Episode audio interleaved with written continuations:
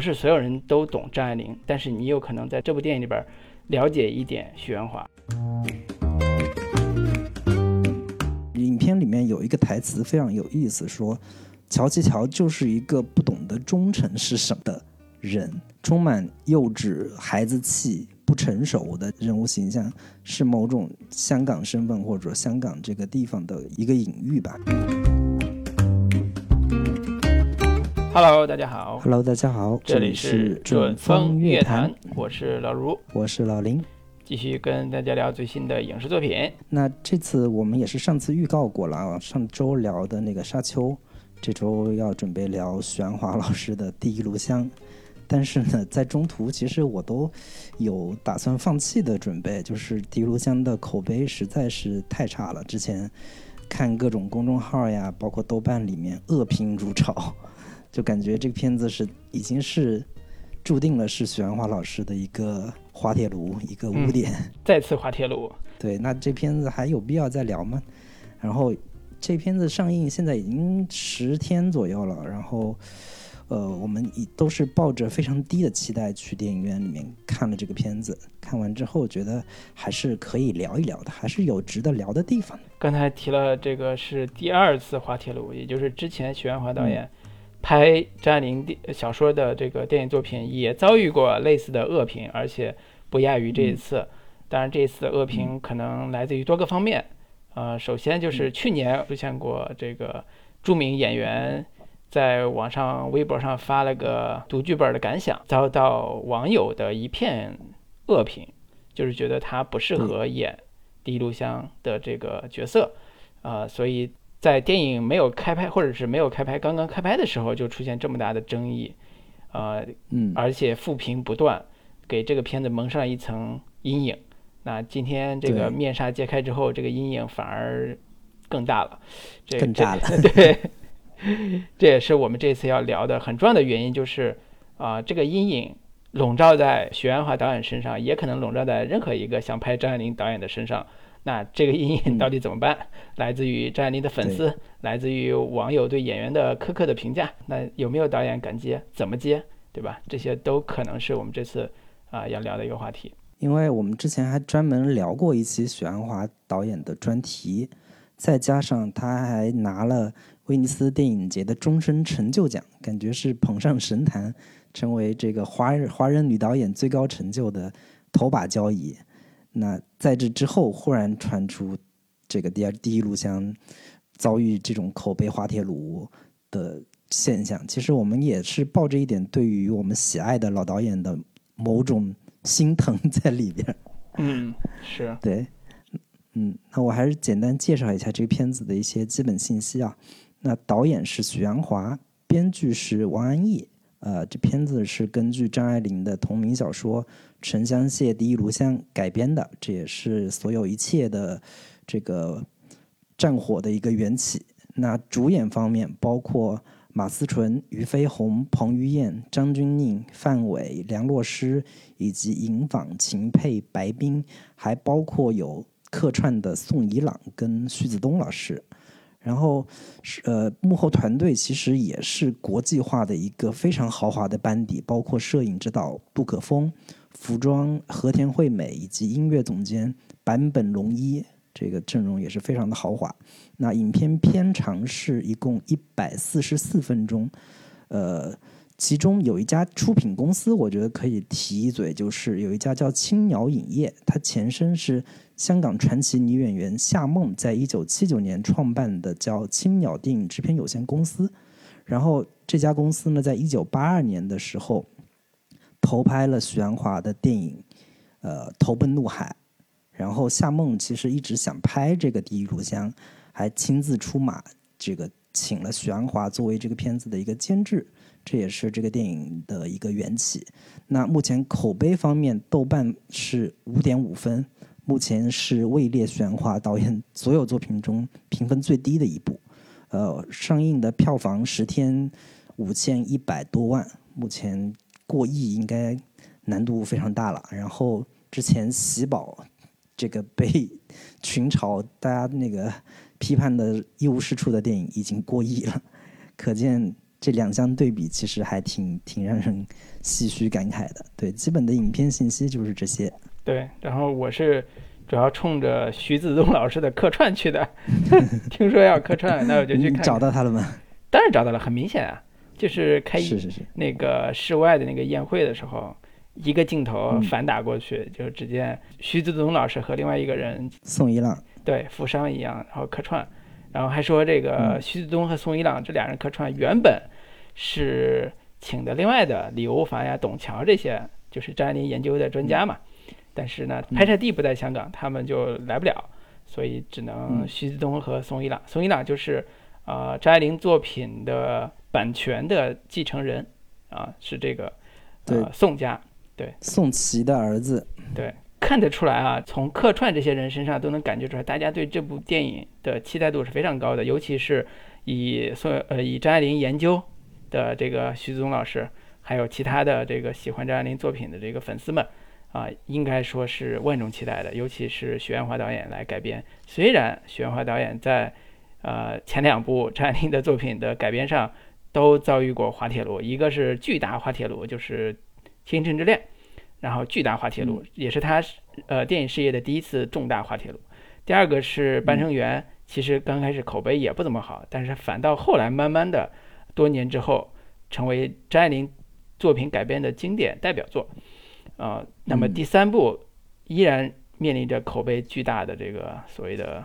纷争吧。然后呢，具体多年之后能不能扳回一局，那这也是。啊，可以考量的。那其实这片子从上映之前，刚刚老卢也提到了，就已经开始被群嘲了。尤其是马思纯这样的一个选角，大家都觉得他他跟小说里边的葛威龙这个形象相差实在是太远了。以及他在微博里发的那个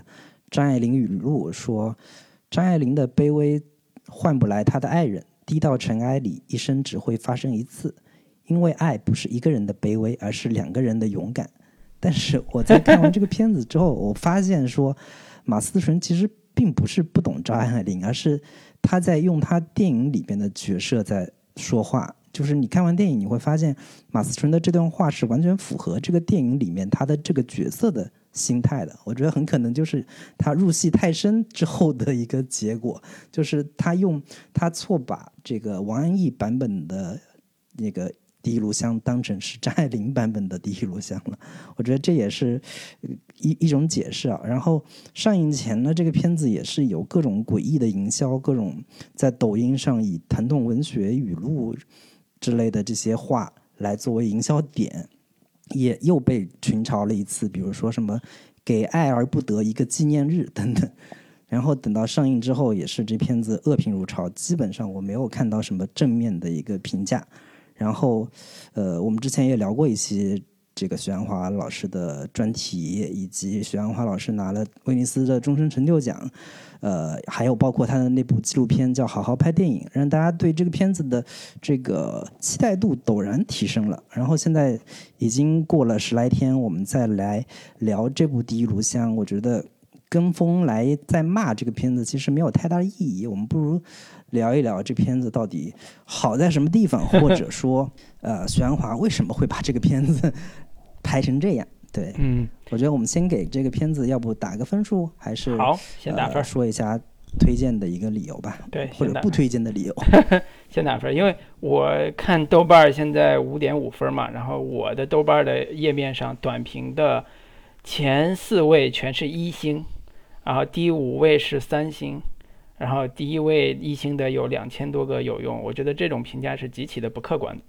的，极其不客观的，就是他的恶意我不太不太清楚来自于哪里，所以我们从打分这个环节，我先来，我先打六点五分。我觉得他在我降低我的预期去电影院去观看的时候，或者叫我排除任何的。我对张爱玲之前的印象和对于许鞍华的印象去看这部电影的时候，我只是在想这是一个什么样的故事的时候，我觉得这个片子的可看性是还是不错的。然后这个片子它的整个的故事情节和人物逻辑，如果你不是以张爱玲的粉丝的要求，就是和中粉啊，不是那种只看过一部的这种中粉的要求的话，它的确不是张爱玲的某种内核的体现。比如说徐子东老师的这种苍凉、华丽的苍凉这种描述的话，它的确不是这样一个风格，但是它体现出来另外一种对于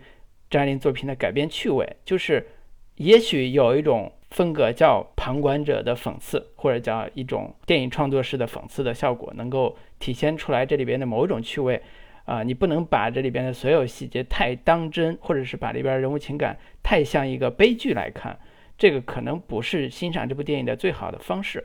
啊，因为张爱玲的不是完全的悲剧性的写法，她的很多文笔也是在于讽刺的视角去剖析自己和剖析角色，啊，或者剖析里边的人物，所以这种写法本身就有非常复杂的一面，它不是那种大开大合的呃戏剧情节，它有很多很微妙的地方。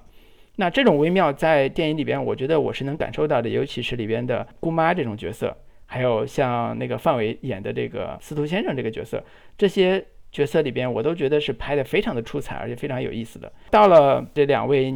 年轻演员身上，可能也呃的确有一些这个戏剧连贯性的问题和人物逻辑的问题，但是啊，依然还是值得一看的一部呃电影作品。对于许鞍华这样一个七十四岁的。老导演来讲，啊，他有他的整个的对于故事情节和趣味的把握，呃，虽然编剧王安忆可能没有提供特别好的一个呃视角，但是我觉得对于这两人的合作来讲，这部作品可能需要一些历史的更长时间的去验证，才能抛开现在我们这种片面的浮夸的这种营销也好，粉丝向粉丝向的情绪也好。啊，给予这个片子一些价值，啊，所以我整体想说的是，呃，这是一部值得在电影院去看一遍的电影。然后呢，如果你不是最核心的张爱玲的粉丝，或者是你只看过一两部张爱张爱玲的作品的话，我是尤其推荐的，因为我觉得不是所有人都懂张爱玲，但是你有可能在这部这部电影里边了解一点许鞍华，对，这是我推荐的理由。啊，林老师呢？呃，我这次又是非常那个一致的，我也给这个片子打六点五分。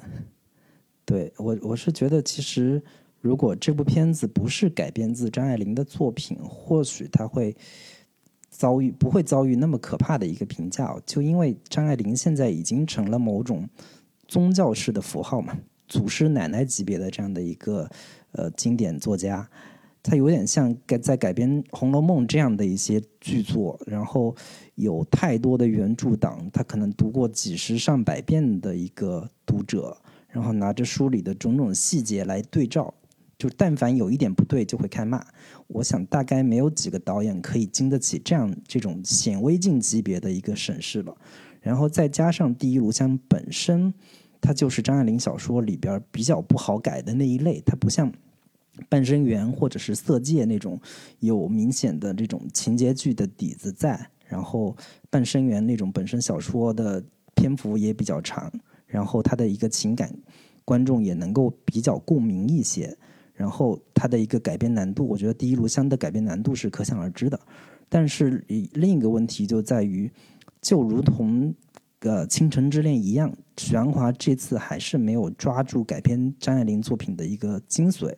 就是张爱玲其实是反爱情的，她擅长把爱情、婚姻背后的那些本质或者肮脏的东西，赤裸裸的这个拍给你看。但是许鞍华还是要试图拍一个爱情故事，他想要在那种赤裸的、肮脏的那那些东西里边开出一朵花来。但是实在是不应该把试图在张爱玲的文本当中去尝试开出这么一朵花来，因为。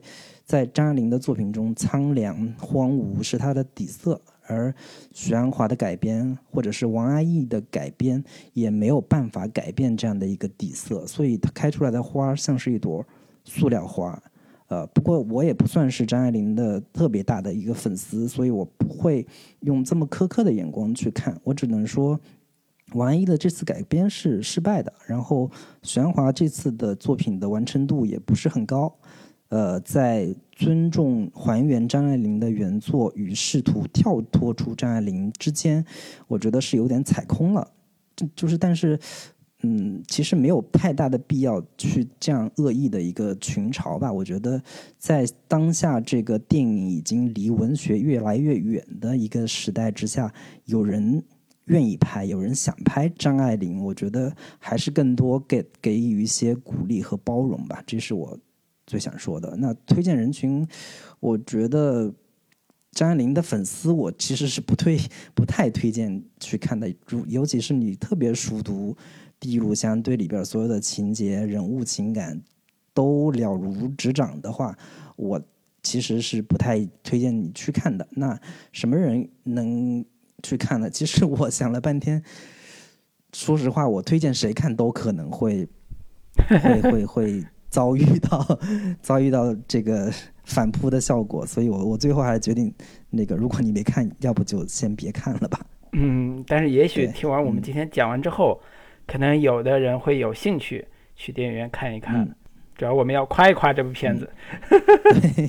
我们我们夸一夸的这片子到底有什么可取之处啊？就是在在这个片子。上映之前就各种的段子，各种的这种嘲笑的这些呃话都出来了，比如说第一炉钢什么之类的，说这片子适合拍成一个在这个建国初期中国钢铁百废待兴的年代，然后这个马思纯所饰演的一个女中学生到了什么梁梁主任家里去去去生活等等这样的一些，遇到了那个什么彭于晏所饰演的一个。呃，炼钢厂的工人等等，以及说，呃，是骆驼祥子与虎妞等等这样的一些非常，呃，网友创作的那些段子嘛，我觉得这对从一开始观众对于这个片子就已经抱着一个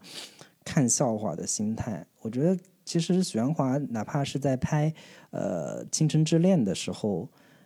哪怕遇到很多的这些负面评价，跟当下这种网络环境，呃。这个互联网环境所遭遇到的这种嘲笑，那么直接的、那么的这个犀利的这些负面评价，我觉得其实那个时代环境也是完全不一样的。他的这种呃社会影响让我想起来，呃，这王安忆，王安忆之前有一部应该算是他最著名的一部小说《长恨歌》，在改编的时候是呃关锦鹏导演的，然后是主演是郑秀文嘛，那个。片子出来之后也是恶评如潮，就是直接导致郑秀文几乎相当于宣布退影。郑秀文之前的演艺生涯应该是非常的一帆风顺的，他跟刘德华拍了好多的爱情喜剧片。对，然后杜琪峰对杜琪对杜琪峰也非常喜欢他。就是到了那部经典的小说《长恨歌》改编的这部作品的电影的时候，直接导致他自己抑郁症，然后就是。就就是已经演不了戏了这种地方，所以有时候我在想，呃，也许你你可能是不是那么喜欢这个演员，或者不是觉得这个演员不是那么合适，但是，呃，也许你的一个非常无心的玩笑会导致一个演员遭遇人生重大的挫折。我觉得这个可能是很多观众根本不 care 的事情，就觉得说我就调侃了，怎么了？我就觉得他不是不合适，怎么了？可以，你你有你的理由，但是。我是觉得，在很多这种事情上的一些评价，啊，也许可以更客观一些，不要带那么多的情绪一些，这是我个人的意见。那我们就来说一说这片子。我觉得我们看完之后，有点逆潮流而动，想要说说这个片子到底好在什么地方。我觉得首先，我我觉得我可以提一点，就是。呃，如果你用张爱玲原作的标准去看待它的话，我觉得它其实是一部还挺高度忠实于张爱玲原作的一部作品。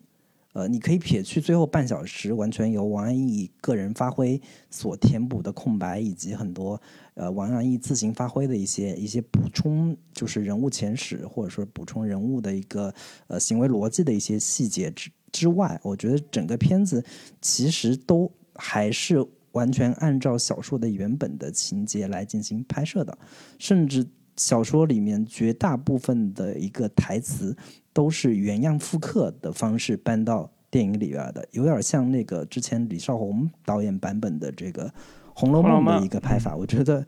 不可谓不尊重原著。我觉得张迷，呃，更多的一个呃怨言，或者说对于这个片子的微词，是出于说你加了很多原本这个张爱玲小说里边没有的情节，但是小说里面有的情节，其实它绝大部分都还是呃原原本本的按照小说里边的情节和台词放进去的。我觉得从这个点上，它其实还是挺忠实于小说原作的。对，你觉得这是优点？我还以为你要夸成啥样呢？就是这个叫保留了原著中大部分的情节，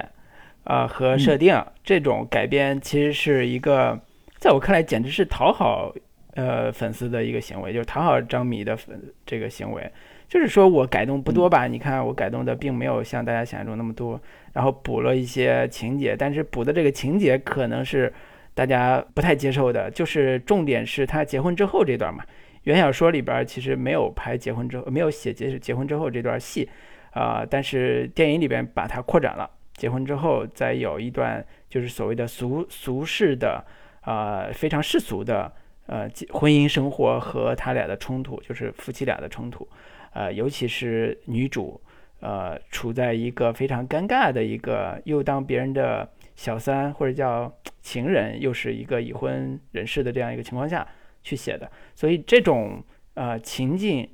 在电影这个层面上是有完成度的，但是可能这个也代表着张迷粉丝对于改编方式的一种批评，就是觉得说小说停留在那样一个悲剧性的或者苍凉的这个绝望的这个时刻的时候，为什么又让他进入到一种世俗化的这种生活里边，婚姻生活里边？是不是毁了我们张爱玲小说里边那种底色、那种绝望感，或者那种呃对婚姻的这种丑恶的这种这一面的批判？嗯，因为我们总看到说电影里边是是有那么一点点婚后生活温情的一小一小面的，就比如说他们在那个最后那个街上被那个水手骚扰的时候，呃，有一点点是这个夫妻俩还是像一对夫妻一样在生活着，只是最后一句话是。点破了他们俩的关系，就让粉丝觉得说可能这个还不够啊，尤其是 最后一句话的这个台词“我爱你”，你这个没良心的这种，直接让张粉就崩溃了，可能觉得说这个违背了最核张爱玲的最核心的表达诉求啊。当然，我们从优点的角度去想，为什么他要扩展这样的戏？为什么他要把张爱玲的这个原小说的情节给丰富？我觉得丰富的几个层面上。除了你刚才说保留情节之外，我觉得丰富的点有住在大宅子里的上层人和下层人的这个分化的写法。就比如说两个丫鬟，我觉得写的非常的好啊，就是这两个女女的丫鬟，关于他们跟乔成爵士。对乔成爵士的关系，一个丫鬟和乔成爵士的关系，以及呃张钧甯演的那个丫鬟和呃这个乔七乔的关系。我觉得这种写法都是非常好的，拓展性非常好的，既能写出呃人物质感，又能写出这个大的家庭环境，就是这个大宅子的这个环境，呃阶级关系，呃，我觉得这种写法是非常巧妙的，而或者叫补充的非常好的，呃，带质感的。嗯，我觉得张爱玲特别喜欢《这红楼梦》，其实是她特别喜欢《红楼梦》，我觉得她有一很多写法里边都会再去想，可能这个大宅子的故事是更。值得去挖的那种感觉，我觉得这个情感是补上的。我我其实是觉得影片的后半后半个小时，呃，就是它的续写其实是基本能够呃实现它的一个表达意图的。就是因为嗯，你要续写张爱玲的东西本身是一件非常冒险的事情，就是大家都觉得呃张爱玲的小说本身它的一个。完整度已经非常高了，然后你竟然还要试图要在张爱玲的小说的基础上要去续写、要去改写，有点像那个高鹗去写《红楼梦》一样，就它本身的一个挑战性是非常大的。我我其实我我我不敢说他那个王安忆最后续写的那部分有多高明，但是我至少我觉得它跟影片的整体基调是嗯相符的，就是。影片其实，呃，小说里边儿，呃，对于张爱，对于那个葛威龙他结婚之后的生活，其实基本上没怎么没怎么写过嘛，都是一个呃留留白的一个状态。对。但其实他这个影片当中后半个小时，对于他他们结婚之后依然保持那种相对令人绝望的、令人窒息的无爱的婚姻之下，你一个这个单纯的女一个女人爱上了一个根本不爱自己的一个浪子的一个状态。其实这样的一个描绘是基本符合本身这个小说的基调的。尽管最后那一句喊出来的那个话实在是跟影片的基调那个不是很一致，但是你如果撇去这一句。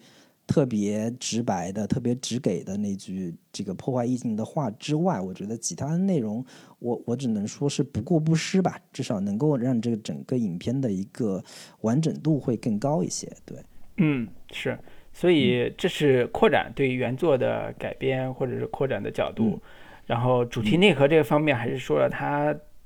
可能对于。张迷来讲是不够深入的，或者叫它不够体现出来最明显的张爱玲的那种精神内核的东西。这种不够，在另外一个层面上是在我看来反而是它的突出的优点，就是范伟演的这个司徒先生这种角色，就是嗯，好像这次改编的趣味或者调性是说，呃，你拍一个。绝大多数认为的张爱玲那种悲剧式的爱情故事，或者叫悲剧式的这种人生故事、人性故事，还是把它塑造的再好玩一点、有趣味一点、有一点独特的呃人物质感在里边。我觉得司徒先生这个这个人其实提供了很大的一个视角，去把这个故事的调性做了一些调整。比如说，这个人是范伟老师演的，然后呢，我们都知道范伟老师是一个喜剧明星。啊，演技非常非常好的喜剧明星，他的喜剧已经突破了所谓的低俗的这种闹剧式的，或者是语言语言包袱式的这种喜剧的风格了。呃，已经在不成问题的问题的这个电影里边充分体现出来他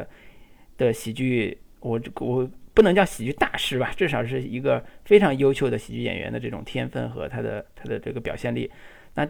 请这样一个演员来演司徒先生，那一定是有寓意的，一定不是随随便便找的。所以他身上体现出来的那种拿捏感和表演感，是呃这里边的一种喜剧的非常重要一个调性。呃，所以我们看到其中有一幕戏是他带着呃那个葛威龙去吃那个牡蛎，我们这儿叫什么生蚝，他的那种吃法是极其的滑稽的。这种滑稽再配合上范伟那种拿腔拿调的装模作样这种表演，会让人感觉到一种非常强烈的讽刺感。这种讽刺感其实是在讽刺富人，讽刺那些有钱人，讽刺住在这个香港的半山上那种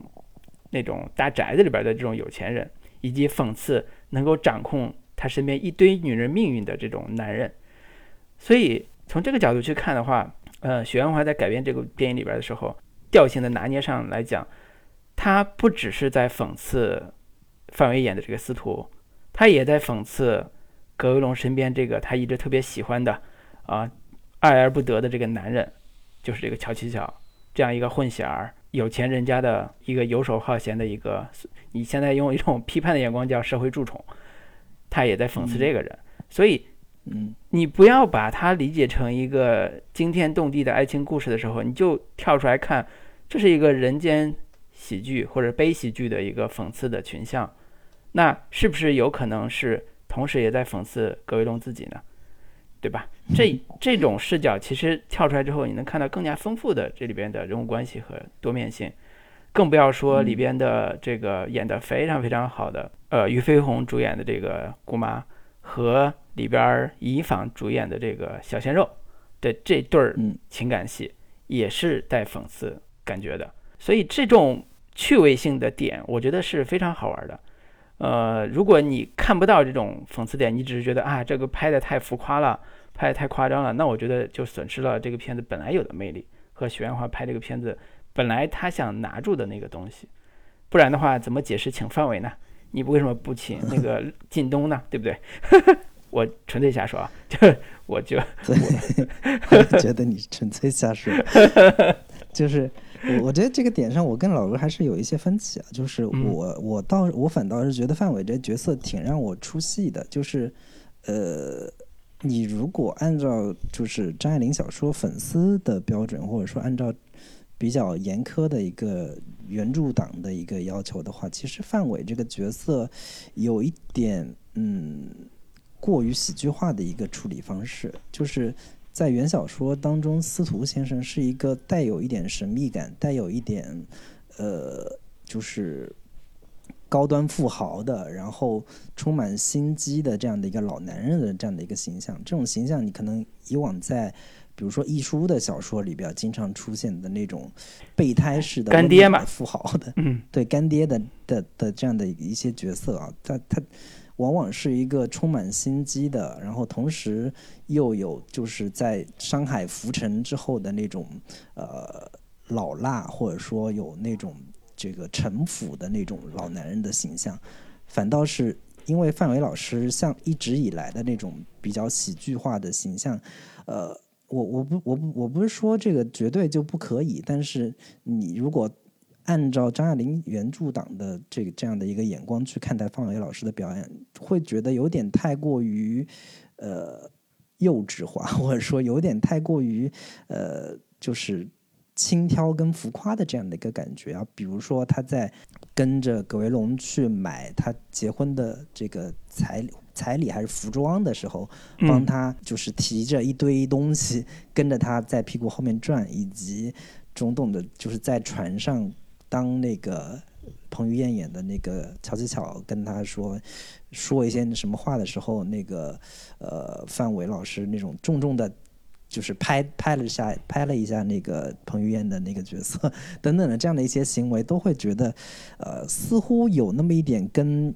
原小说里面的人物去。非常违和的地方。其实这个片子，你一旦用原小说里边的标准或者说人物的一个理解去看待的话，会觉得处处都不对。然后包括那个那个梁太太这个角色，嗯，就是大家都夸说俞飞鸿老师演的实在太好了，但是也确实存在一个问题，就是俞飞鸿老师长得太漂亮了，就是跟你按你按原小说的一个眼光跟角度去看的话。如果就是梁太太本身已经这么漂亮了，这么好看了，她本身的那种，呃，运筹帷幄的，然后充满心机的、老辣的、算计的那个部分，就会被削弱很多。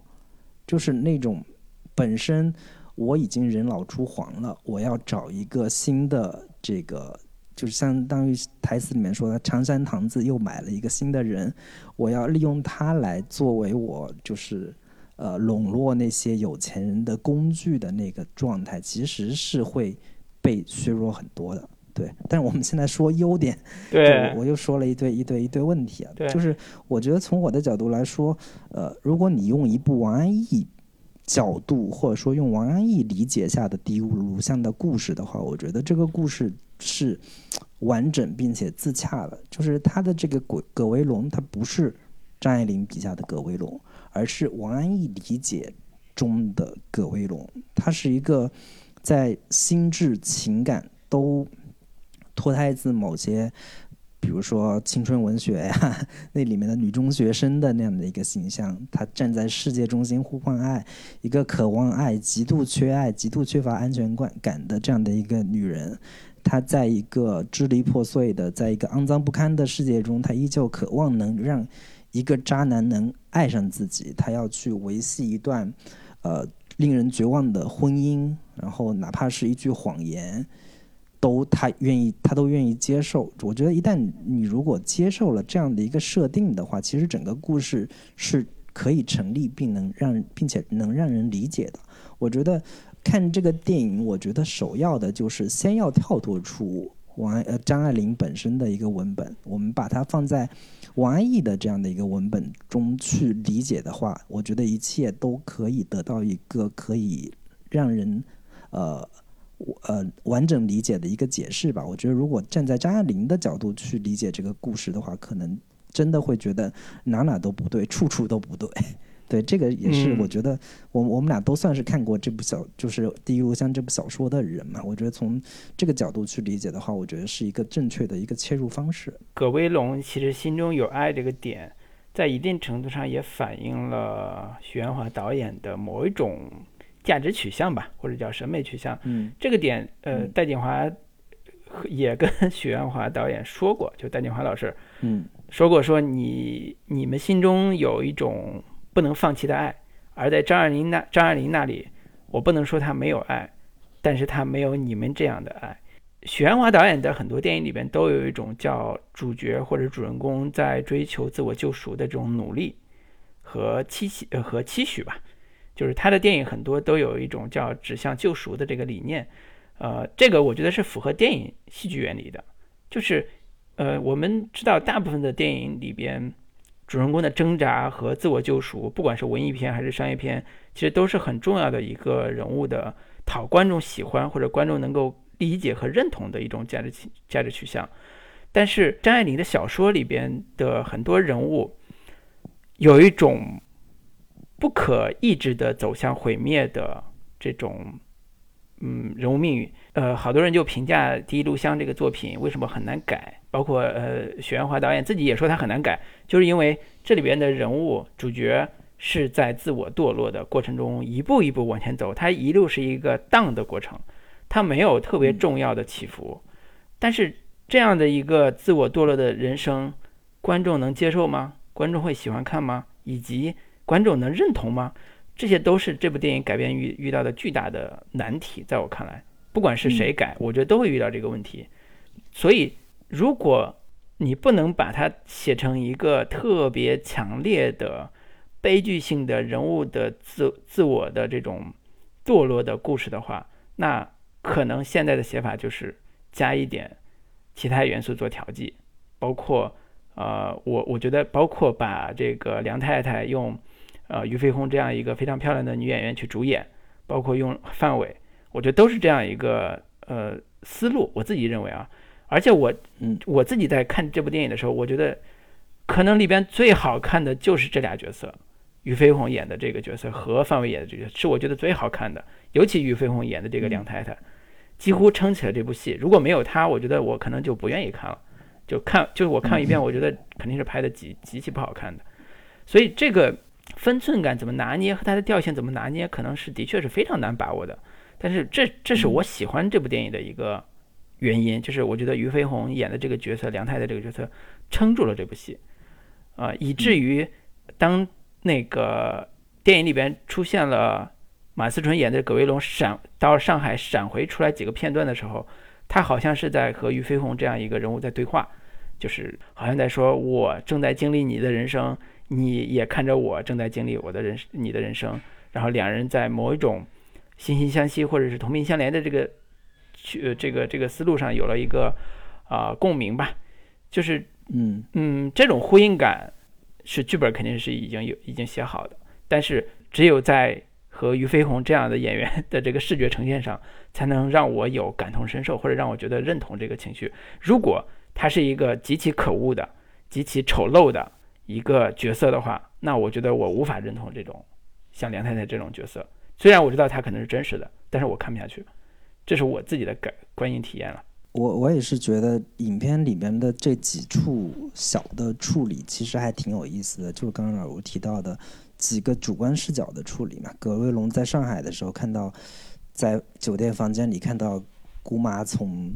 呃大厅里出来，以及在站在门口的时候看到那个姑妈从车里边出来的几处呃这种主观视角的处理，我觉得都是这个片子比较亮点的部分，以及几段色彩变化的处理，就是原本呃他就是葛威龙在结完结婚之后跟乔吉乔躺在。这个游轮上的时候，原本是阳光明媚的这个海上，忽然镜头一转，颜色色彩变得阴沉起来，鬼气森森的起来。我觉得这些处理都是这个片子，呃，非常有意思的一个主观视角的一个呈现。只是我觉得，如果这样的一些从葛维龙主观视角出发的一些呃摄影。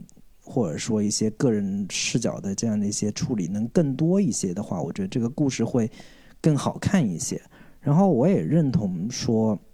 呃，老卢说的那个许鞍华导演自己也说过，说他其实不是那种偏暗黑系的人，就是尤其他到了这个年纪之后，我觉得他本质上跟张爱玲不是一种性格特质的人。我觉得还有重要的一个点是说，许鞍华。他自己也说，他并不是不懂那样的一些气质，他其实也能明白，就是以他的阅历，以他的年纪，想要去拍一些这个极端暗黑特质的、极端暗黑属性的这样的一些电影的话，我觉得他其实未必不能够理解，但是他自己选择了我不去拍这样的一些电影。其实，呃，说白了就是张爱玲那些非常呃常用的那些那些话嘛。要揭露华美袍子上的那些上面爬的狮子，我觉得其实这个对于许鞍华来说并不是一件特别难的事情，但是他不太愿意去往那个方向拍，或者说我从呃他与王安忆合作的这样的一个角度上来说，我觉得。两两个都是在呃，无论是电影艺术也好，文学成就上也好，我觉得去理解到网友们去所想象的那个张爱玲的那个层次，其实并不是一件特别困难的事情。但是我我不管是他出于市场的考虑，还是出于许鞍华老师本身。本性的一个考虑，他都不愿意去这样做。我觉得你是可以找到一个理由的，尤其是刚刚老卢提到了，像梁太太也好，还是呃司徒，就是范伟老师演的那个角色也好，他其实都还是尝试说要给葛维龙一些抓手，给给一个溺水的这个呼救的女孩，给她一块木头，让让她能够抓到一些东西，抓到一些。这个片子极度黑黑灰暗绝望的底色之下，要有尝试给一点亮色，给一点希望。我觉得这样的一些处理，我觉得是可以理解的。对，嗯，对，所以以至于有的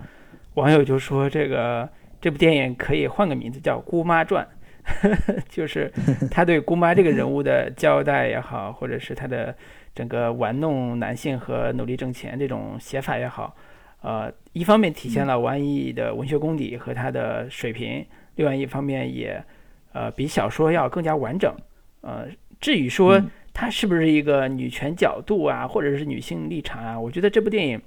呃，根本就不在这儿用力。我自己觉得啊，就他没有，虽然许鞍华是个女性导演，但是她根本就没有在这个方面用力，他反倒在刚才提到的阶级立场上，呃，不显山不漏水，但是让你觉得哪里不对的这种写法。呃，我不知道你有没有印象，有一场戏是他们在山上，就是葛威龙和乔琪乔在山上聊要不要结婚这事儿，然后乔琪乔就说：“哎呀，我我生下来就是一个好吃懒做的这个公子哥，啊，我根本就挣钱养活不了自己。”这时候呢，突然有两个呃老年人，呃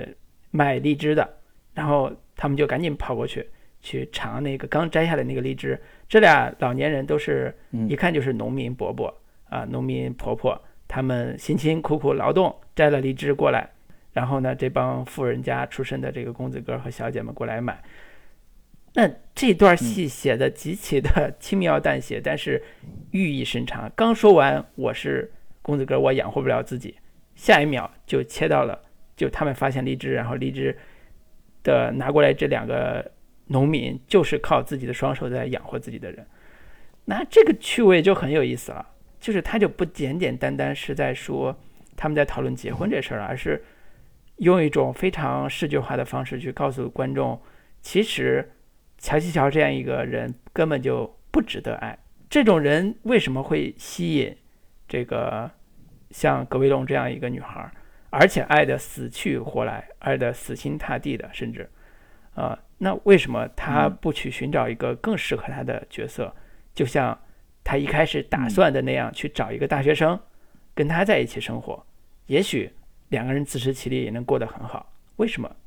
就是这条人物逻辑线，如果你能想清楚的话，可能能弥补一部分这个故事里边的所谓的你觉得有缺憾的地方。呃，然后呢，同时我刚才提到了那个大宅子里边的两个丫鬟，也是。戏非常充分，尤其是那场把呃那个那个长得特别漂亮那个丫鬟赶走那场戏，我觉得拍的也非常的好，非常非常清楚这里边人物关系逻辑，包括为什么那个梁太太要把他赶走，还跟乔成爵士有关系啊。然后那个丫鬟就说：“你不就是想让我勾引乔成爵士？但是现在我跟他出去兜了几次风，你又吃醋了。”啊，就这些戏写的，我觉得非常体现出来王安忆这个作家的这个水准。我我我跟你说，你的这些点在张爱玲粉丝看来都是缺点，就是在张爱玲粉丝看来，这些表达都是过于直白、过于直露的一些表达。就是张爱玲是不可能这么写的，张爱玲是不可能把就是隐含的那些信息点这么直白的交交代出来的。就是这样讲，就有点太过于直露了，或者说太过于直给了。就是就是哪怕是梁太太这样的一个没落贵族，或者说没落的这个。那个暴发户，他也依旧要保持他的体面，他不可能跟他的下人去这么直白的去撒泼，这么直白的去吵架，或者是从这个角度来说，这些都都可能成为成为缺点啊。刚刚老卢提到的这个阶级阶级议题，其实影片里面有一处特别直白的一个展现，就是那个葛维龙尝试图要回上海。他已经买票上船了，在上船之前呢，乌泱乌泱的一群人当中，葛维龙一张单纯的迷茫的脸在人群当中。然后上船之前，他跟一群底层百姓 在一起挤挤着上船，然后忽然旁边一个小孩尿了，然后那些尿都滴在了这个葛威龙的衣服上。他好像是穿着那个他的上学时候的校服，然后到了船上之后，呃，忽然有一个人哐一下把他给撞倒了，然后把他的行李撞到那个船舱底下之后，有一堆人就是有几个人去抢他的东西，然后还有一个人骂骂咧咧的说你这个这个什么就是倒霉蛋呀什么是之类的，就骂非常难听的话。其实表达意图特别特别清楚，就是葛维龙没有办法去。回就是哪怕他回到上海之后，没有办法去面对那些，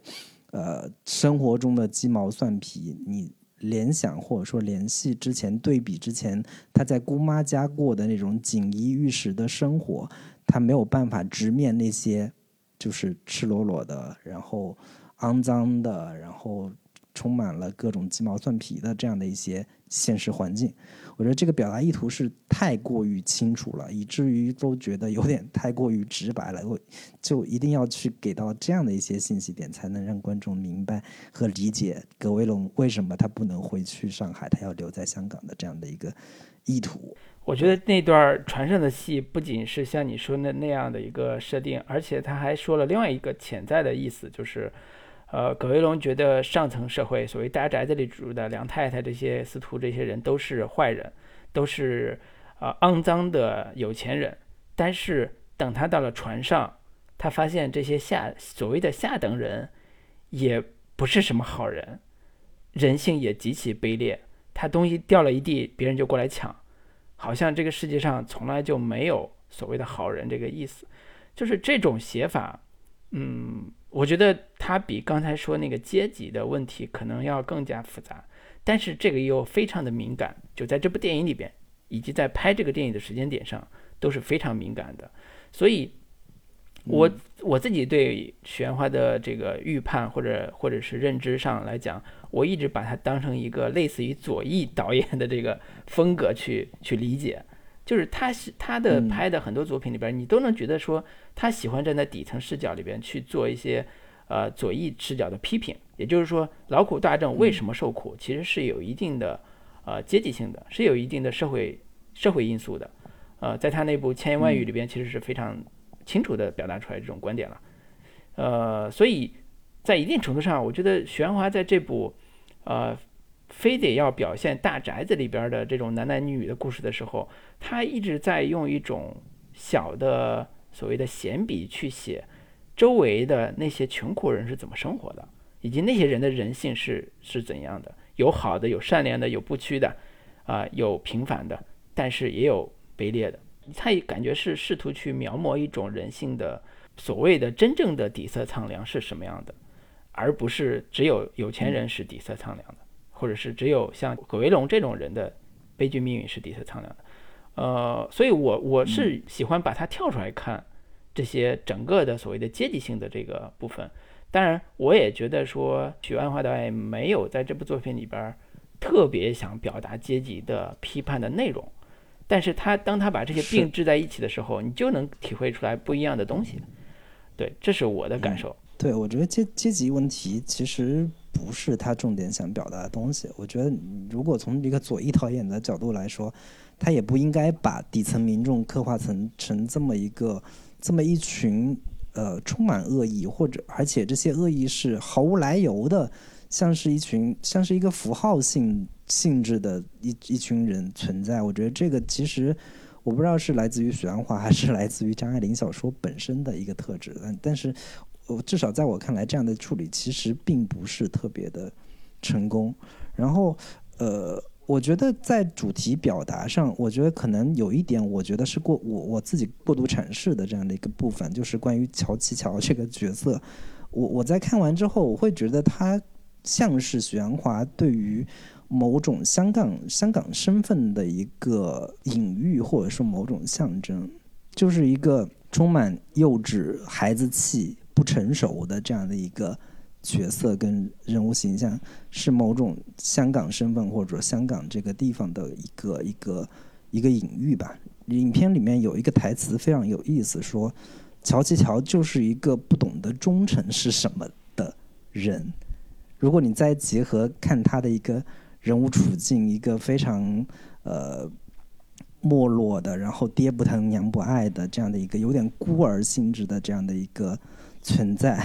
它会不会是对于某种就是香港处境的一个隐喻？当然，我觉得这个可能并不是许鞍华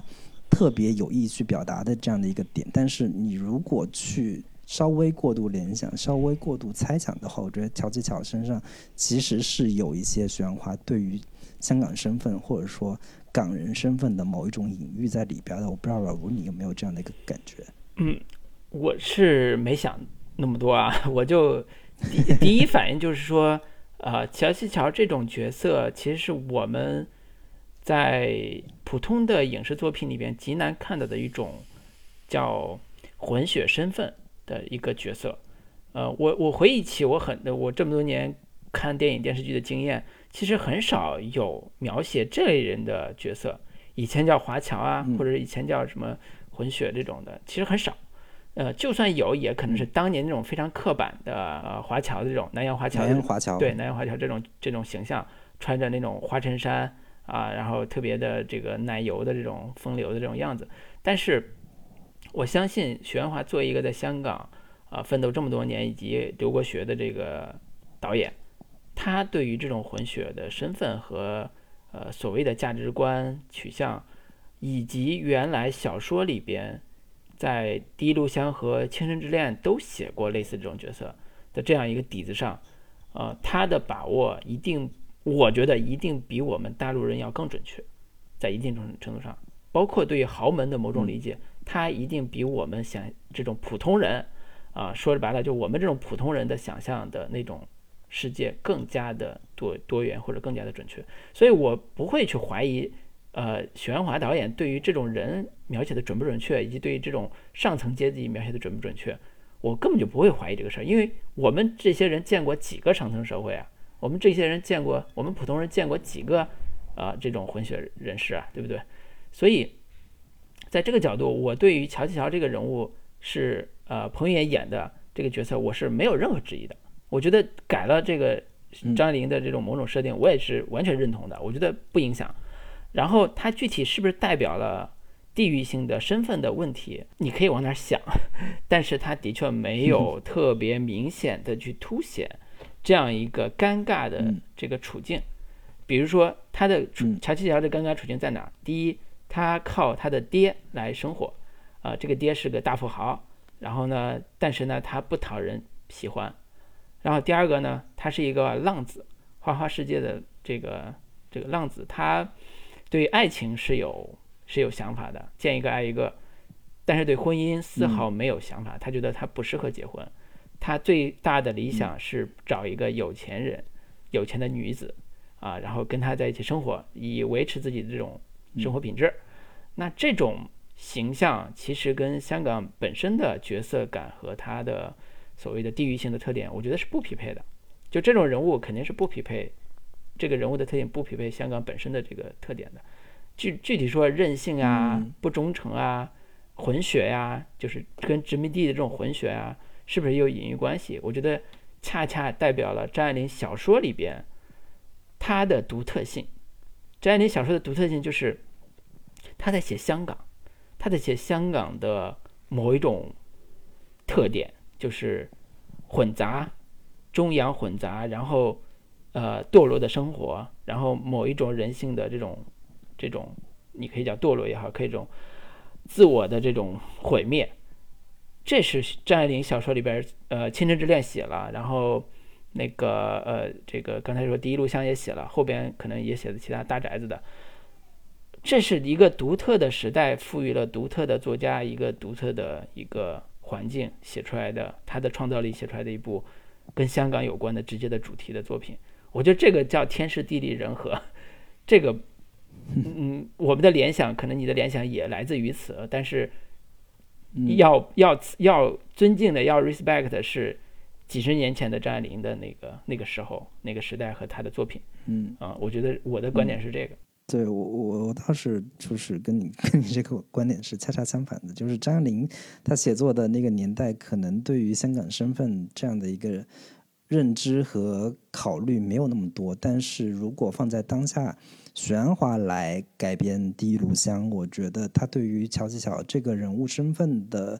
理解或者说处理，可能会有更多香港本土意识的这样的一些考虑在啊。但是我觉得这个可能不是我们今天要考虑的重点。那其他方面，老卢，你还觉得 还能从别什么角度去夸一夸这个片子吗？呃，我觉得里边好多人批评说床戏不好。我觉得，嗯，至少在梁太太和这个呃以以防演的这个大学生之间的那个床戏，我觉得拍的挺好看的。啊，我不知道你你的这个感受啊，我是觉得，呃，从情感戏到这个床戏，呃，如果要论看点的话，可能这个部分床戏这个部分还是有值得可看的部分的。但是你不要把它当成一个 主看点去看啊，就是。我觉得你你觉得好看，主要是因为垂涎于于飞鸿老师的美色。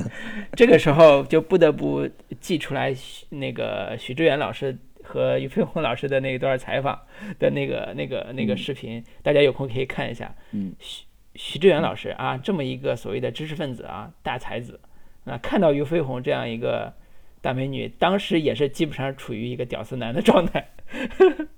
这对许飞对对许志远老师没有任何不敬，只是描述了一个客观事实，就是谁看到俞飞鸿的美艳，都禁不住要赞叹三声。我也如此啊，我这是我的 我的我的表达。对，这这也就是为什么罗老师觉得这个《第一炉香》里面的床戏好看了。呃，其实我在想，《第一炉香》理想的一个。气质，或者说他的一个能让我更喜欢他、更接受他的一个拍法，就是很多人都觉得《第一炉香》是一部嗯，有一有一点阴森、有一点鬼气的一部电影。所以，我我我其实，在想说，如果《第一炉香》用一种更恐怖片式的拍法，把这个梁太太的这个梁宅拍出某。拍拍出某种阴森感，因为原小说里面也提到说，葛威龙经常回望这个宅子的时候，都觉得它像一个陵墓，它像一个皇陵的那个感觉，它像是一个埋葬人青春、埋葬人所有一切美好品质的、埋葬你曾经最珍贵的东西，这么这么一个陵墓的这样的一个一个存在吧。所以你我我是在想，假设。就是不是徐安华来拍，如果让一个更有就是能拍出这个片子的一个呃鬼气森森的阴森森的这样的一个感觉的导演，可能呃我觉得不管怎么说，这片子你最终它的票房成绩都不会太好。那莫不如你用一种更个人化的、更主观化的方式来呈现，可能对于《第一炉香》会是一个更好的一个。呈现方式吧，我觉得刚刚我们提了一堆关于这个片子的一些我们觉得还不错的一个地方，但是他肯定也是存有遗憾的。我觉得徐安华导演自己也说了，这片子他其实是也是有很多不足之处嘛。我们我们假设我们试图来来替徐安华想一想，说如果不是现在这样的一个改编方式，会不会有更好的一些改编的方法，会更适合这部电影？其实李安啊，包括像王家卫啊，甚至那个呃台湾的很多导演，都可能被列为改编的热门导演人选。呃，风格可能差别都很大。如果从风格上来讲，我觉得呃张爱玲作品里边，她最重要的那个情感的部分，也就是我当年呃二十多岁没有看懂的一部分，就是它里边男女之间的性别上的较量。这种性别较量，在我以前不懂的时候，我觉得这种写法极其的粗鄙，我都用粗鄙这个词儿去描述，就是因为我觉得太肮脏了，太恶心了。为什么把男女的情感写的这么的呃不堪？就这种不堪，还带着人性的极其的丑恶的那种自私的那一面，让我抓不住它里边所谓的华丽苍凉的那种美的逻辑到底在哪儿。但实际上，当我成熟之后，当我成年之后。可能会对这一面会有更深刻的认识，呃，那这部《第一炉香》其实是张爱玲大概二十一岁还是二二十三岁写的，就是在她非常年轻的时候就在写这这种东西，可见她是对人性本身是有非常深入的洞察和思考的，或者叫直觉的洞察和思考的，呃，所以如果要拍的话，我我不担心有一些导演能把它拍得特别的残酷。拍得特别的，呃，所谓的深刻，把男女之间这种较量拍得特别的血淋淋、赤裸裸和不堪。我我一点都不担心这个拍法，我甚至觉得这个拍法可能是大部分张迷可能最想看到的，但是它未必是最好的一种拍法。就如果换个我的角度，我做一个我的趣味和我的审美的角度，那我可能让黄继尧、黄信尧来拍。就是拍《大佛普拉斯》的那个导演，过来拍张爱玲，嗯，用他对于所谓的这些男女之间的黑色幽默的，或者是尔虞我诈的这种人性的堕落的东西，拍出一种嗯非常另外一种华丽的，另外一种不堪的，带着黑色幽默的这种这种拍法，这可能是另外一种加成。但是现实的困境是，可能宋家就是宋琦、宋一朗不可能。把张爱玲的作品让他拍，怕他毁了。但实际情况可能是，呃，我们不同的人有不同的对他的理解和解读。对张爱玲的作品，其实很多人都说，除了许鞍华、李安之外，王家卫是特别适合来拍张爱玲的。可惜 一直都没拍过。就是王家卫的气质，王家卫的一个对于老上海的某种气质的还原，包括王家卫本身的香港人的这样的一个。身份其实是拍张爱玲特，我在我看来可能是最适合的一个导演。就是我对于《第一炉香》一个很大的一个不满，就是我觉得他全篇用的一种相对比较全知视角的一个拍摄的一个呃视角切入，我会觉得有一点不够能够不不太能够还原出张爱玲本身小说的一个呃。私语性的气质，就是她通过一个年轻女孩的这样的一个整个，呃，她的一个个人视角去切入到这个故事当中。但是在许鞍华的这个片子里边，呃，葛维龙的个人视角实在是太少了。就是偶有几场说葛威龙，比如说看到他年轻时候姑妈的样子啊等等的这种主观视角，其实对于这个片子是非常加分的。但是我一直期待说能够有。更多一些的这样的一种呃呃个人视角的主观视角的切入去看待他眼前所发生的这一切，可以有一些更迷离的、更疏离的，或者说更呃象征性的的那种那种呃镜头运用方式。其实这些都是。呃，王家卫特别擅长的那种特别华丽的、特别苍凉的那样的一些呃视听语言的氛围性的这样的一些东西，但是在这个第一录像里面，我在我看来可能拍的太老实了，然后整个也都是特别线性叙事的这样的一个叙事方式。你如果能够在这个片子里面加入一些更呃跳脱时空的。不那么线性的，然后在时间空间的处理上有更大的自由度的、更多的主观视角、个人视角的这样的一些呃拍摄方式，可能会对于这个影片本身的一个呃，就是个人化的叙事、私人化的叙事的这样的一，就是原本张爱玲小说的气质会还原跟。展现的更突出、更充分一些，我觉得这个可能是我看《第一炉香》感觉比较遗憾的一个地方。嗯，你要再有一个导演，就是刚才提的那个台湾导演里边有一个侯孝贤。呃，侯孝贤之前拍过那个《海上花》嘛，《海上花》是呃，也是张爱玲在之前把吴语小说，就是你们浙江啊那一带的吴语小说改成《海上花列传》，翻译成国语。的一个底本吧，然后呃朱天文啊，这个编剧把它改成了一部电影，导演侯孝贤，就是嗯他的这个小说本身是拍的就是长三公寓嘛，就是妓院高级妓院。长三堂子，对长三堂子，然后里边的那些有钱人和小姐们他们的一个嗯勾心斗角也好，或者是斗争也好，就是把权力和性啊什么都在里边。写写的很复杂，也是有那种男女之间的这种见招拆招的这种写法，呃，但是他拍的那个趣味又极其的所谓的东方美学，呃，有极其的一种古典感，嗯，这可能也是一种拍法，对，对于张爱玲的某一种作品，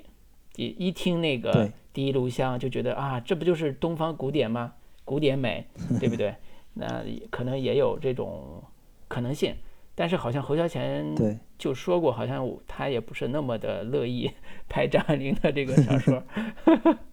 对他觉得张爱玲的小说可能更偏上流社会的这种这种人物跟状态，他向来比较擅长拍底层的、比较偏市井的。比较接地气的乡土的这样的一些题材，他也是推荐王家卫去拍。然后其实另一个导演就是我之前看那个台湾导演杨雅哲，嗯，之前拍过《血观音》，嗯，其实《血观音》在就是精神气质在主题内核上跟《第一炉香》是有非常大的一个关联性的，就是呃，在展现一个一家三代女性。如何将一个单纯善良的小女孩引诱到一个政治啊、权钱交易的这样的一个阴森恐怖的、引人堕落的这样的一个环境之下？我觉得，呃，雪观音在我看来是真的拍出了那种森森鬼气，然后拍出了那种这个人性底下非常阴暗的、龌龊的、呃，暗流涌动的那样的一些一些比较。更就是可能张迷更乐意看到的那那样一些呃苍凉的荒芜的这样的一些底色的东西在，所以我在看《雪观音》的时候，我其实之前联想过，如果严雅哲来拍呃《第一炉香》的话，他确实是能够还原出张爱玲小说原本的那种阴森的恐怖的那那那种气氛，可能会有更不一样的一些特质在吧？对。我在看这个《第一炉香》这个电影的时候，我觉得有一场戏我处理的是非常不满意的，就是他们在草坪上开 party 那场戏。呃，那场戏的一个设定是葛威龙要介绍自己的所谓的修道院的大学同学、大学男生同学来到他们家，然后这个伊凡演的这个男同学又跟呃他的姑妈和几个人在那聊得正欢，然后葛威龙就一直偷偷的看。葛维龙呃，偷偷的看这个伊访他这些反应，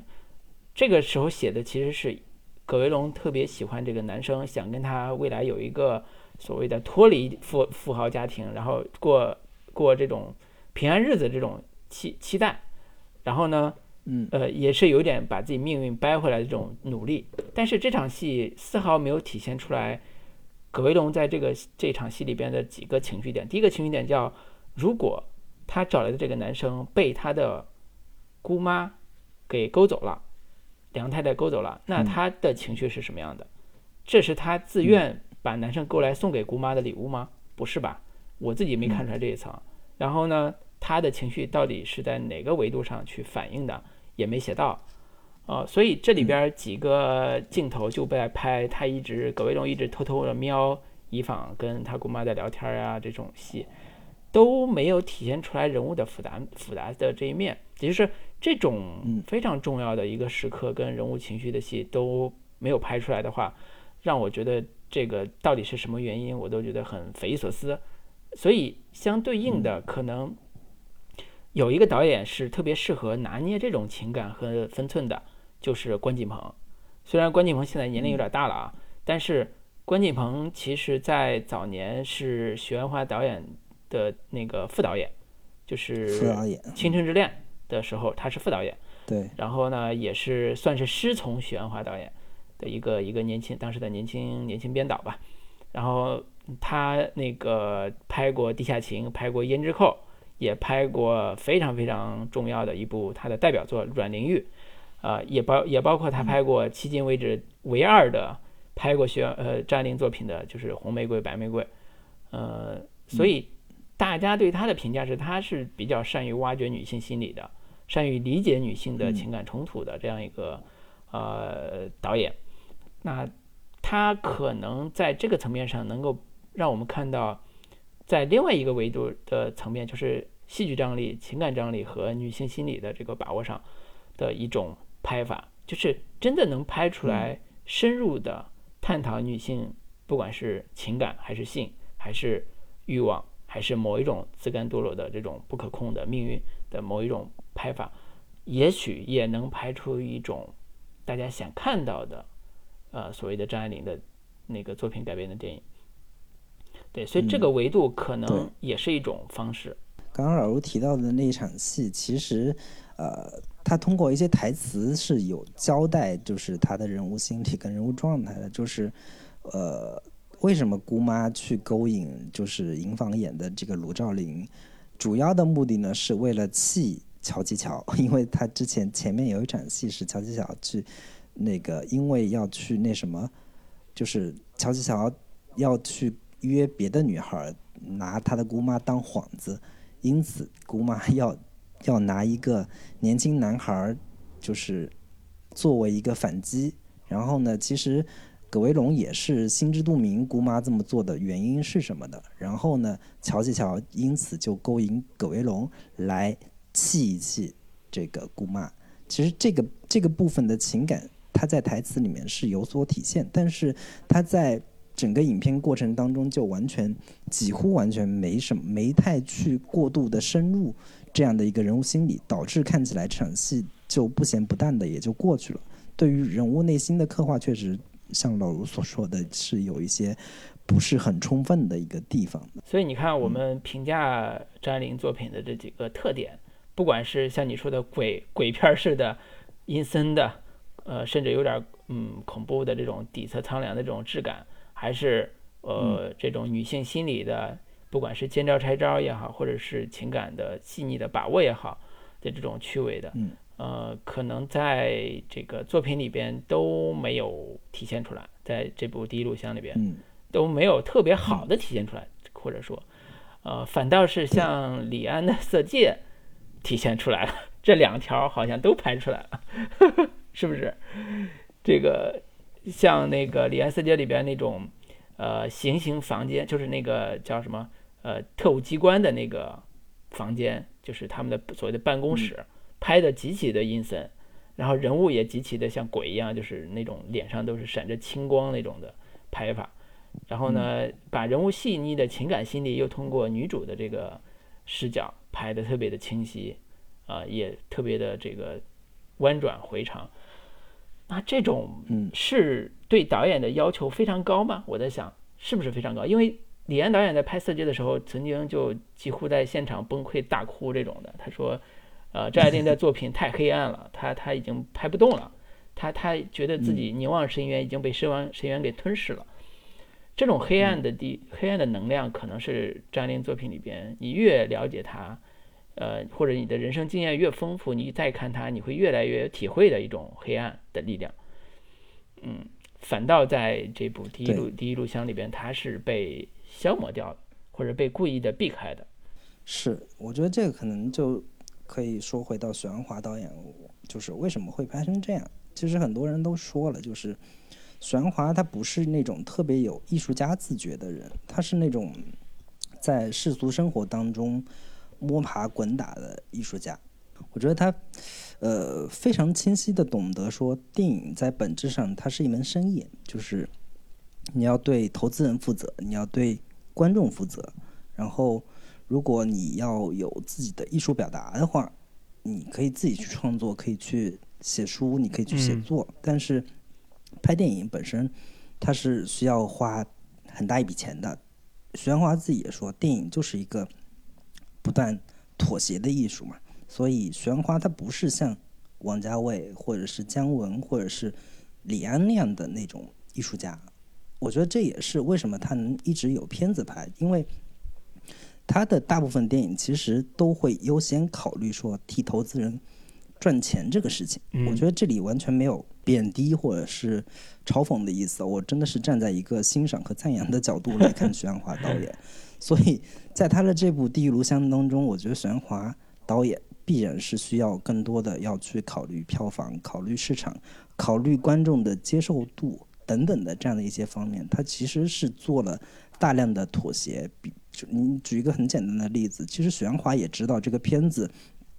肯定是需要用上海话来拍，或者说里面有出现大量的其他的各种方言、英语啊，或者说外语、法语这样的一些东西。但是为了市场方面的考虑，他可能不太会去冒险去做这样的一个选择。以及从他本身呃已经年过七十的这样的一个老导演而言，我觉得他可能。并不是像那种，就是刚刚你提到李李安要去呃深深的沉入到张爱玲所构建的那个呃黑暗人性的世界当中去跟这个作品死磕的这样的一个状态。我觉得他更多还是会有会会从一个更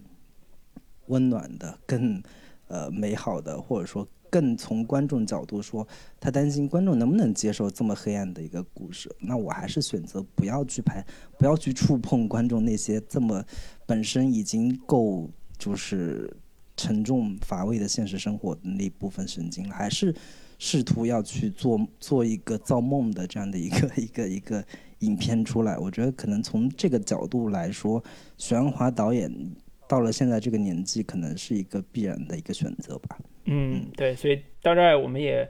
得提一嘴，这个许鞍许鞍华导演的一部拍他的一部纪录片，叫《好好拍电影》，嗯，也是二零二零年这个上映的一部拍许鞍华个人的一部纪录片。呃，我觉得这部纪录片，嗯，真的让我对许鞍华的呃人生经历、呃生活方式和他的对电影的理念的一个总体上一个非常。好的或者非常完整的一个把握或者理解，呃，虽然我们之前录徐安华导演专辑的那期的时候，我们把他的作品梳理了一遍，也对他的人生脉络有个大致的了解，但是你了解一个导演最好的方式，就看他怎么生活的，看他怎么这个创作的，以及他的人生经历里边有哪些跟电影又若似若即若离，又有一点很亲密关系的这个人生经历，不管是。呃，他的人生滑铁卢的那部电影作品，还是让他再度崛起的桃姐，这些都构成了他这个人生七十多岁一个人一个导演人生的一个非常重要的一个面相。那这部纪录片就我觉得是拍的非常非常好，就是把他这个面相拍的又有血有肉，能让我们看到他作为女性的一面，作为导演的一面，作为一个女儿的一面，啊，这些嗯构成了。非常立体的徐安华的形象，我不知道你看这部纪录片的时候，你有没有印象比较深的这个片段或者是感受？我觉得这个片子应该是，嗯，无论从影迷角度，还是作为一个普通观众想要去了解一个呃徐安华这样一个导演的角度来说，它都是一个最全面、最好的一个切入口吧。我觉得这这部片子塑造了一个极其。丰富、极其真实、极其立立体的这样的一个许鞍华的这样的一个人物，他可能跟我们以往看到的很多香港导演的形象都不太一样。包括你去看徐克，包括你看你看刘那个什么这个刘镇伟也好，还是那个等等的这样这样的一些，就杜琪峰呀，这个等等这些导演，可能跟我们以往看到的都不一样。他在里面有大量的细节，他整个纪录片，呃，以他所拍摄的影片作为一个线索，去呈现出说，呃，为什么这个影片，呃，他会这么拍，他的这个人物形象为什么会去去这么设置。以及他那些人物形象设设置身上，那些故事身上有哪些是许鞍华导演自身的一些经历的一些投射，以及他在呃青春时期他在上学时候的状态，以及他身边的人对他的一个评价，我觉得种种的细节都构成了一个特别丰富并且立体的这样的一个呃香港导演，香港女导演。然后以及他在为人处事上，他在拍摄现场是什么样子的，他在私下里是什么样子的，他在朋友眼中是什么样子的，以及他作为一个普通人，他在拍片子之余、拍片子之外，他是如何应对的，以及我觉得这个片子给我最印象最深刻的中有有几处细节，就是他在呃。有一场戏是呃不是戏啊，就是一有一段记录是，他要上节目上湖南卫视《天天向上》的一个节目，那个后台，然后这个工作人员就要跟他对稿子嘛，跟他说就是香港回归之后，让他说很多就是现在环境更好了呀，对于香港电影的发展未来还是很有信心的等等这样的一些，呃说白了就是歌功颂德的话，但是。呃，被徐安华导演严词拒绝了。他说：“我可以去配合宣传这个电影，但是，呃，电影之外的那些话我不想说。”我觉得这个从某种意义上来说，体现了徐安华导演的他个人的内心的一个坚持。我觉得，嗯，我整个片子看下来，我都觉得他是一个在商业和市场之间。他是非常努力的要去实现一个平衡，他要在其中，呃，就是我我打引号的一个打太极，或者说，呃，试图要去非常切身的融入到当下的娱乐的环境之下。比如说，他之前也参加过好几个综艺节目，什么这个演员请就位啊等等这样的一些节目。他在里面可能表现的也不是特别好，但是他还是非常努力的要去了解说当下观众他们在想什么，他们在思考什么，我要拍一些什么样的东西，他能够他就是观众能够喜欢能够接受，但同时我也也有我自己想坚持的想表达的一些这个艺术标准或者说艺术主题人物关怀的这样的一些东西，他特别极力的要在当下的这个。相对比较严苛的、严酷的市场环境中当中，找到一面是我自己想表达的，一面是观众想要的东西。我觉得这个是我看到一个活生生的、特别呃，就不不纯粹是一个艺术家，我只考虑我的艺术作品，我只考虑我的艺术表达这样的一个一个非常鲜活的、活生生的这个人。我这样的一个人，我觉得这也是我为什么会那么喜欢。就是徐阳华导演的一个很重要的一个原因。对，一说到那个电影导演纪录片，呃，总会让我们听众或者朋友想起一种描述的方式，就是一个为了艺术献身的 一个一个一个一个导演的形象，就是他为了自己的艺术事业，然后献出了自己的什么，奉献了自己的什么家庭、年轻的才华和这个未来，甚至付出了非常多，然后呃，那个有点艺术人生的那种感觉。这好像形成一种，呃，思维的惯式，就是好像，呃，每个人像这种伟大的导演，都是在和现实搏斗，在和某一种东西搏斗，才能树立自己的地位，啊的一种感觉，就是这种搏斗感，在娄烨身上，在张呃呃陈凯歌身上，在张艺谋身上，我们都能看到，就是你未来拍他纪录片，一定会写到类似的这种，他向第五代搏斗了，或者向第四代搏斗了，或者像怎么着。搏斗了，就是他有一种为艺术而献身的那种精神，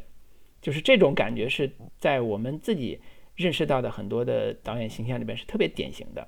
呃，连张艺谋都这个名字的由来大家都津津乐道，就是为艺谋不为道良谋嘛，就是这种这种精神是一种呃，在很多人眼里面都是一种非常崇高的为艺术献身的一种艺术家形象的最典型的代表或者唯一形象。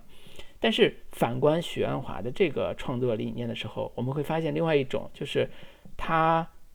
不单为道良谋，而且还很担心自己的生计问题。为了拍片，就是能够拍片去接很多很多他自己可能不喜欢的片子。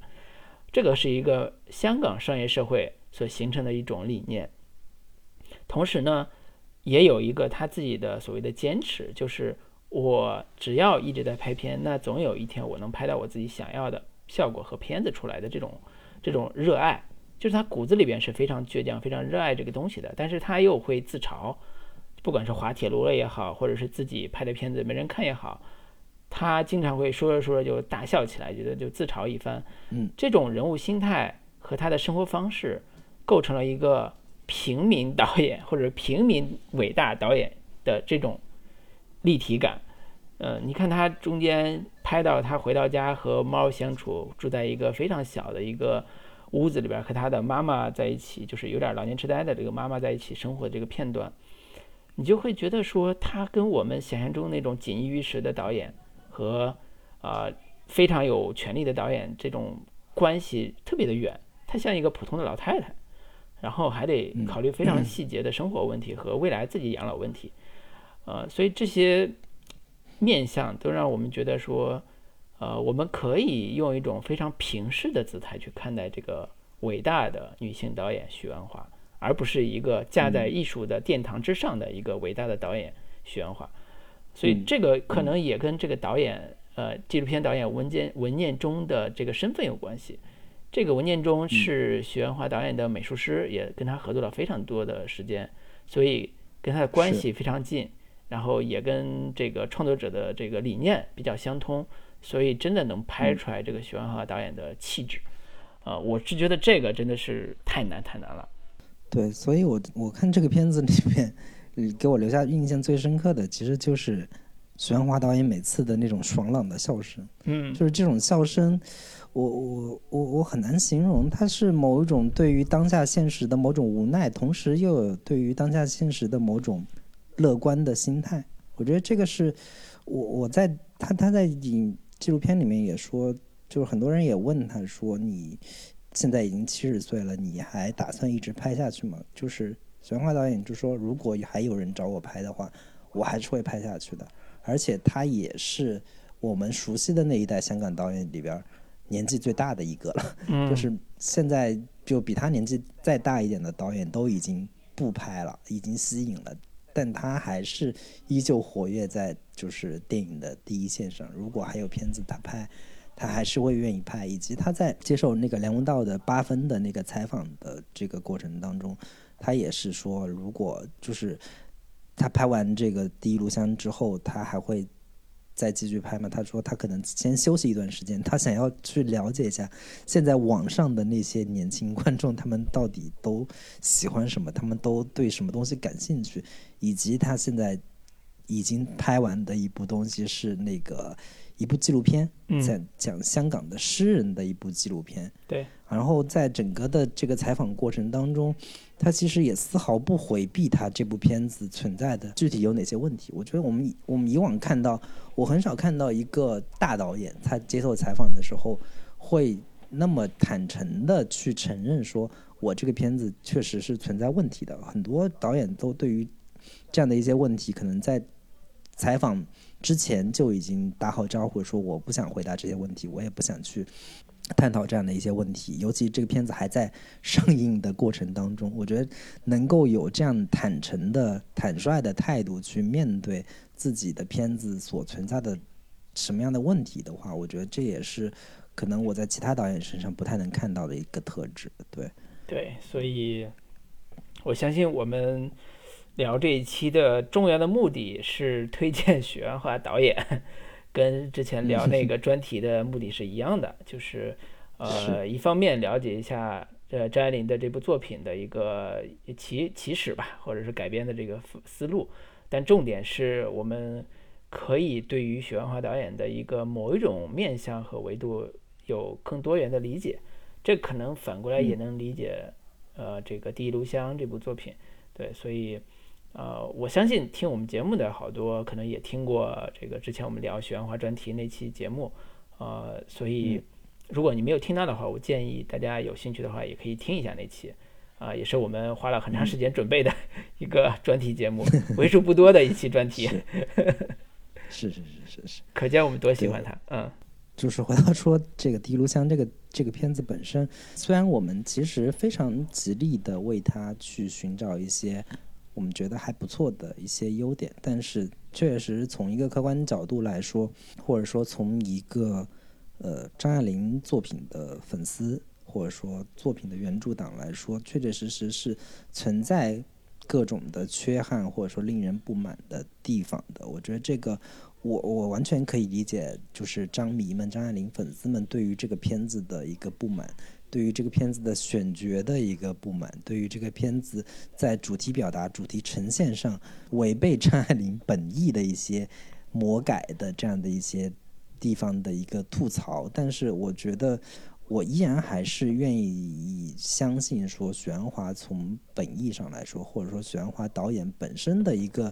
呃导演功力来说，我觉得我还是未来还是会期待说他能够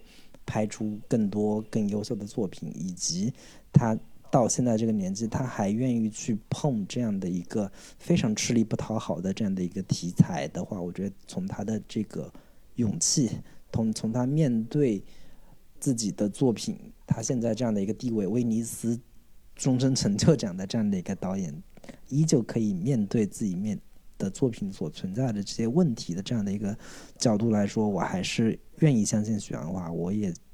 愿意期待许鞍华未来的片子。对，这一定不是许鞍华导演的最后一部作品，所以我们就期待。我也不期，我也不希望这个片子影响到许鞍华老师最后就是以后的这样的一个创作心态。其实他自己也在这个访谈中提到说，呃，威尼斯终身成就奖对他来说不是一个好事儿，就是感觉像是把他架上了神坛，把他这个捧得太高了，然后反倒现在第一炉香出来这样的一个结果。冲淡了这个事情的一个严肃性，让他可以又落回地面，让大家可以不用抱着那么高的期待去看待他的片子，可能未尝不是一件好事吧？对，嗯，啊，让我们继续期待。嗯如果后后边有新的作品的话，我相信我们还是会聊他的新作的，大家也可以也可以期待一下。嗯，那我们今天就跟大家关于呃第一炉香就聊到这里。如果还没有加到我们的群聊的听友，可以在微信当中搜索“准风乐坛播客”的首字母 C F Y T B K，然后加入到我们的群聊当中。欢迎大家踊跃加群。希望大家加入我们，那就跟大家说拜拜。拜拜。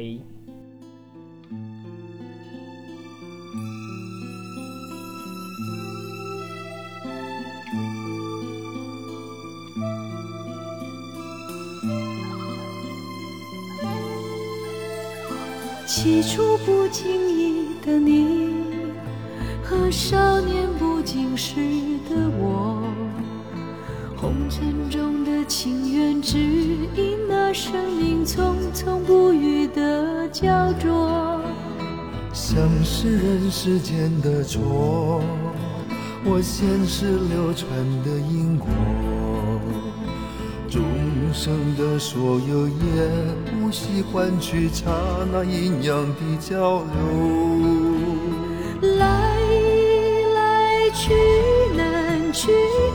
实在的人是要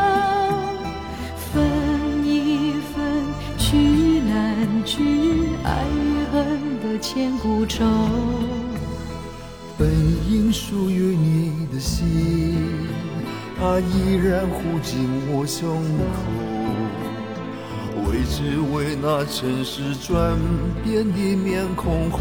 的翻云覆雨手。去难去，说实在的人是要分一分聚难聚，爱与恨的千古愁。于是不愿走的你，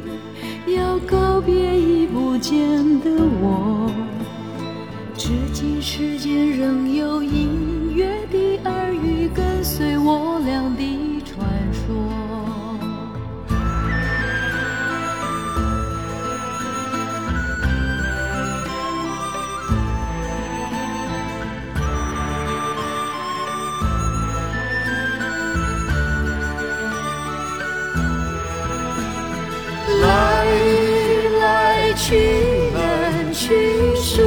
在的人是要分